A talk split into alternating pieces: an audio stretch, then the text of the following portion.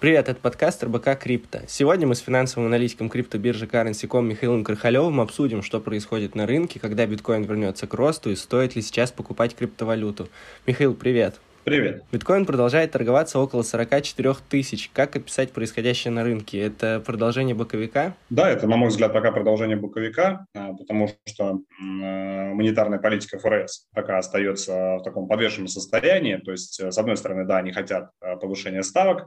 Аналитики и эксперты, да, то есть на рынке ожидают того, что ФРС в этом году будет повышать ставки гораздо более быстрыми темпами, чем планировалось, то есть это 4-5 раз. Э, ФРС же пока запланировал 3, но еще не факт, что 3 раза будет повышение.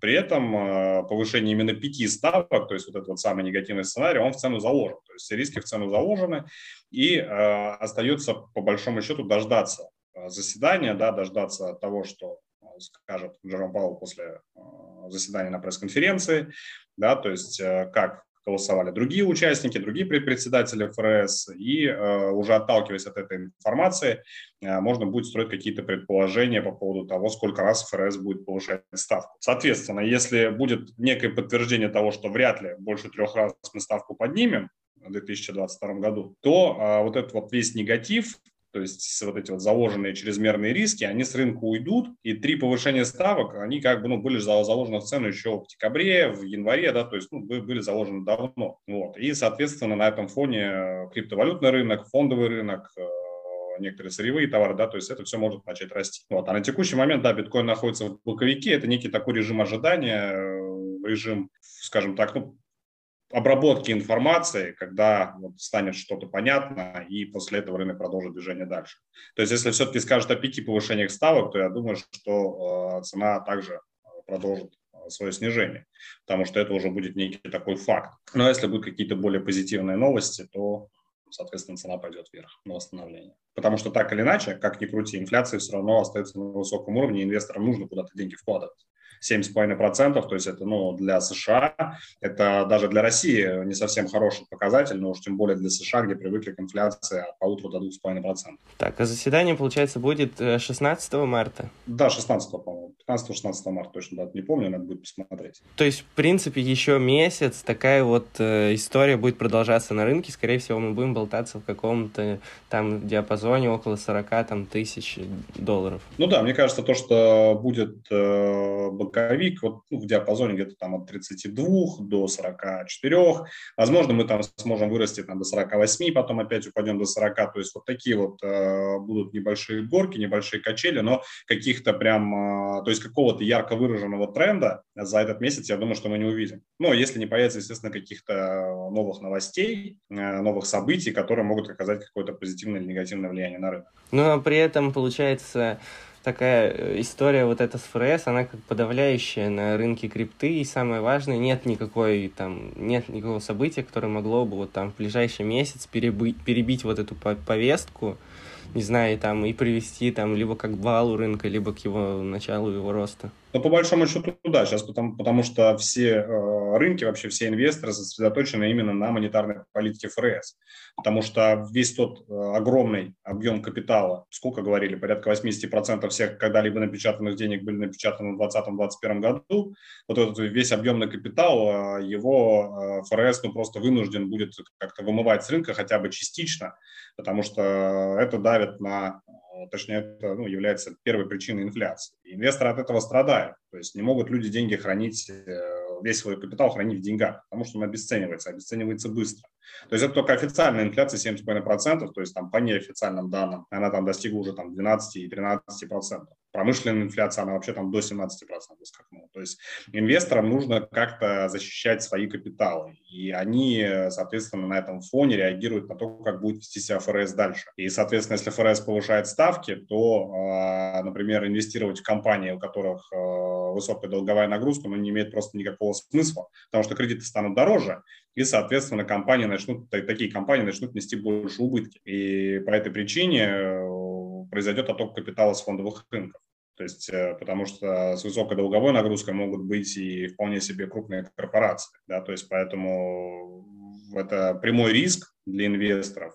То есть и поэтому в центре внимания именно ФРС, именно инфляция, уровень безработицы и так далее. То есть ключевые макроэкономические показатели. В том числе и для крипторынка, потому что с приходом на рынок институциональных инвесторов, которых мы так все долго ждали, там в 2018, 2017 году и в 2019 году, да, то есть когда там радовались запуску платформы BACT, когда радовались запуску ETF, там, и каких-то других инструментов, то есть институционалы пришли, но от них все ждали почему-то того, что они будут скупать биткоин как э, проклятые, как говорится, да, и за счет этого биткоин будет стоить 1 миллиард долларов уже там к концу 2020 или 2021 года. Но это не так. То есть у них есть свои инвестиционные стратегии, они прекрасно понимают, э, как э, считать риски, да, то есть как диверсифицировать свои портфели. Биткоин э, в портфелях инвесторов по-прежнему занимает, ну, там, ну, я не знаю, ну, максимум в лучшем случае, то если повезет, это там 2,5-3%.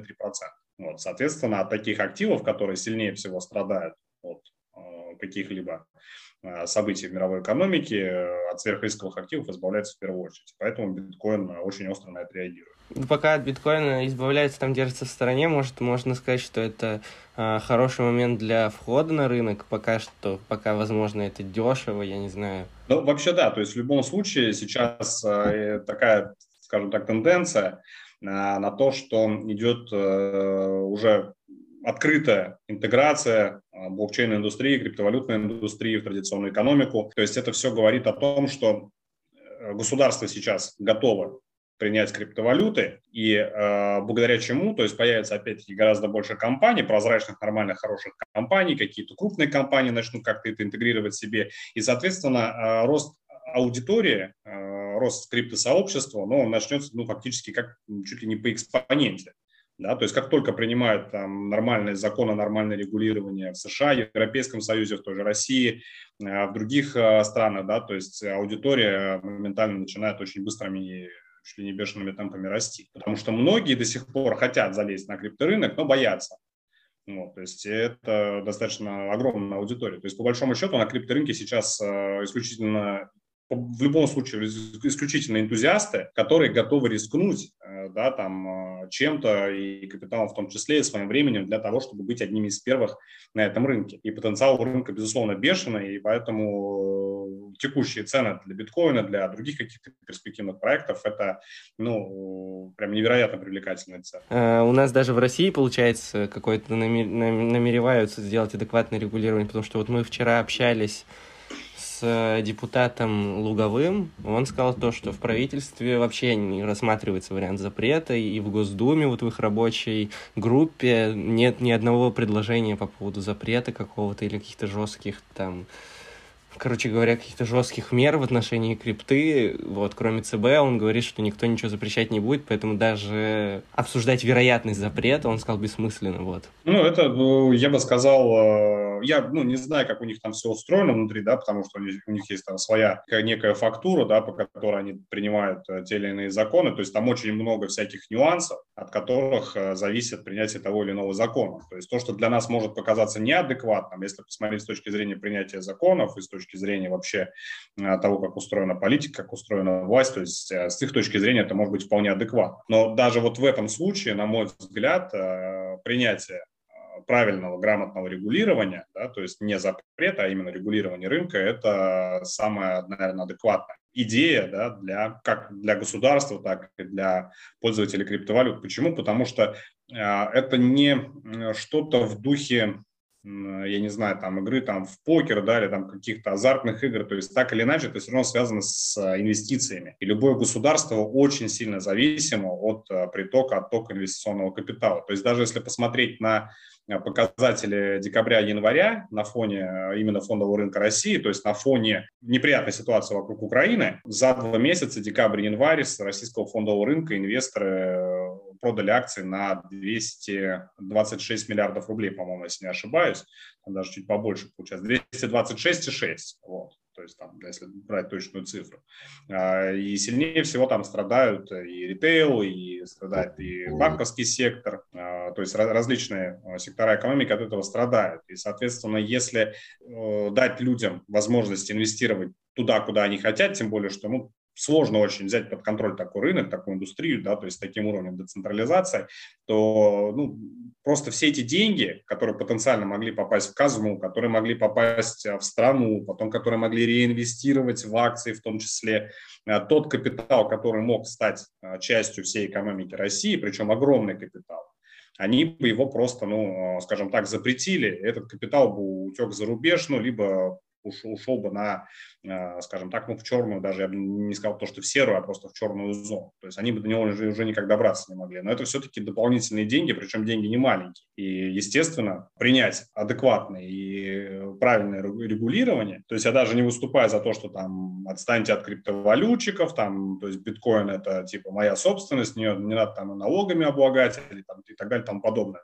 То есть убейте банки, да, мы будем пользоваться только криптовалютами. Я за это, естественно, не выступаю. То есть я выступаю за нормальное, грамотное регулирование.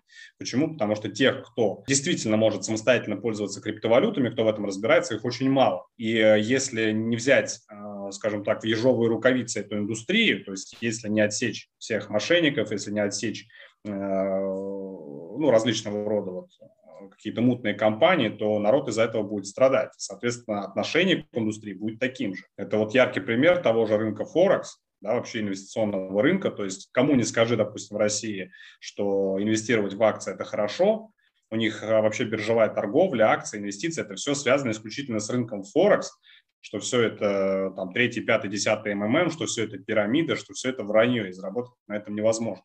То есть это все благодаря тому, как пропылесосил рынок а, российский Э, не соображающий еще на тот момент э, вообще в инвестиционной деятельности что-либо, то есть это вот индустрия Форекс. Благодаря ей у нас у, России, у граждан России отношение э, очень негативное к инвестициям в целом. И, соответственно, чтобы такое же не получилось с криптовалютной индустрией, для этого нужно сразу же сделать хорошее, грамотное, адекватное регулирование и, соответственно, развивать это направление во благо и страны, и во благо тех, кто хочет инвестировать. Так, э, я предлагаю быстро выделить э, там какие-то секторы и скрипты, которые могут быть интересны на текущий момент, потому что альты сильно просели, особенно ну, сильнее, чем биткоин. Вот. И сейчас, возможно, есть какие-то интересные возможности для входа.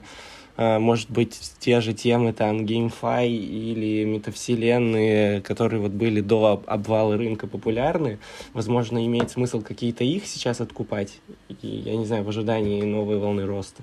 Вообще, э, в любом случае, э, любая просадка на любом рынке – это всегда круто, это всегда хорошо, особенно для тех э, проектов, которые действительно имеют какой-то потенциал роста, которые имеют какие-то перспективы. То есть сейчас, э, разумеется, очень привлекательными для покупок стали очень многие DeFi проекты, GameFi проекты, метаверсы, э, и так далее, и так далее. То есть, ну, среди метаверсов как были, так и остались. Это Sandbox, это э, сейчас активно вообще растет и на фоне новых партнерских отношений, на фоне развития проекта Gala Games, да, то есть токен Gala, потом тот же Decentraland, это все из метаверсов, это все из GameFi. Э, также среди DeFi проектов, я думаю, что до сих пор очень сильно недооцененными остаются э, проекты такие, как OneInch, как Uniswap, то есть э, токены этих проектов, на мой взгляд, они стоят достаточно дешево, э, чтобы их можно было покупать в долгосрочной перспективе. Тот же самый Chainlink тоже, да, сейчас который больше отношения все-таки имеет к DeFi, тоже, на мой взгляд, очень недооценен. По-моему, вроде все, всех назвал, да, то есть которые такие основные. Ну, то есть Uniswap, Chainlink, э, OneInch, Sandbox, Gala, Decentraland, то есть это то, что вот э, такие некие лидеры в своих направлениях, которые э, хорошо достаточно просели в цене, на мой взгляд, но большинство из них и сейчас невероятно привлекательны для покупки. То есть я всегда говорю, если вы не можете найти на крипторынке какие-то недо, слишком э, недооцененные проекты, то есть какие-то молодые проекты, не можете их по достоинству оценить, ориентируйтесь просто на лидеров в своем направлении. И э, хотя бы, ну, это уже будет некое подспорье для того, чтобы э, не купить э, какой-нибудь скаф. Так, ну я на, ну, на это предлагаю закончить. Большое спасибо. Мы разобрались, что сейчас рынок остается в боковике, может двигаться там до 32 тысяч падать, и биткоин это еще ничего страшного, также расти до 48 тысяч. Ждем заседания ФРС и откупаем понемножку лидеров разных секторов. Спасибо. Спасибо. Пока. Пока-пока.